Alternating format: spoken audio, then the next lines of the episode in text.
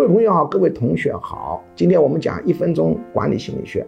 其实我们一个企业的话，不但要追求现在的利润，而且要追求未来的利润。未来利润很重要的就是客户的满意度。那有人说什么叫客户满意度？客户满意度就是客户的收获减去客户的预期。一句话，客户满意度就是客户超预期了，得到的东西看到，因为他没想着还能得这么多，这就是客户满意度。客户满意度很重要的，它代表未来的利润。大家一定要注意。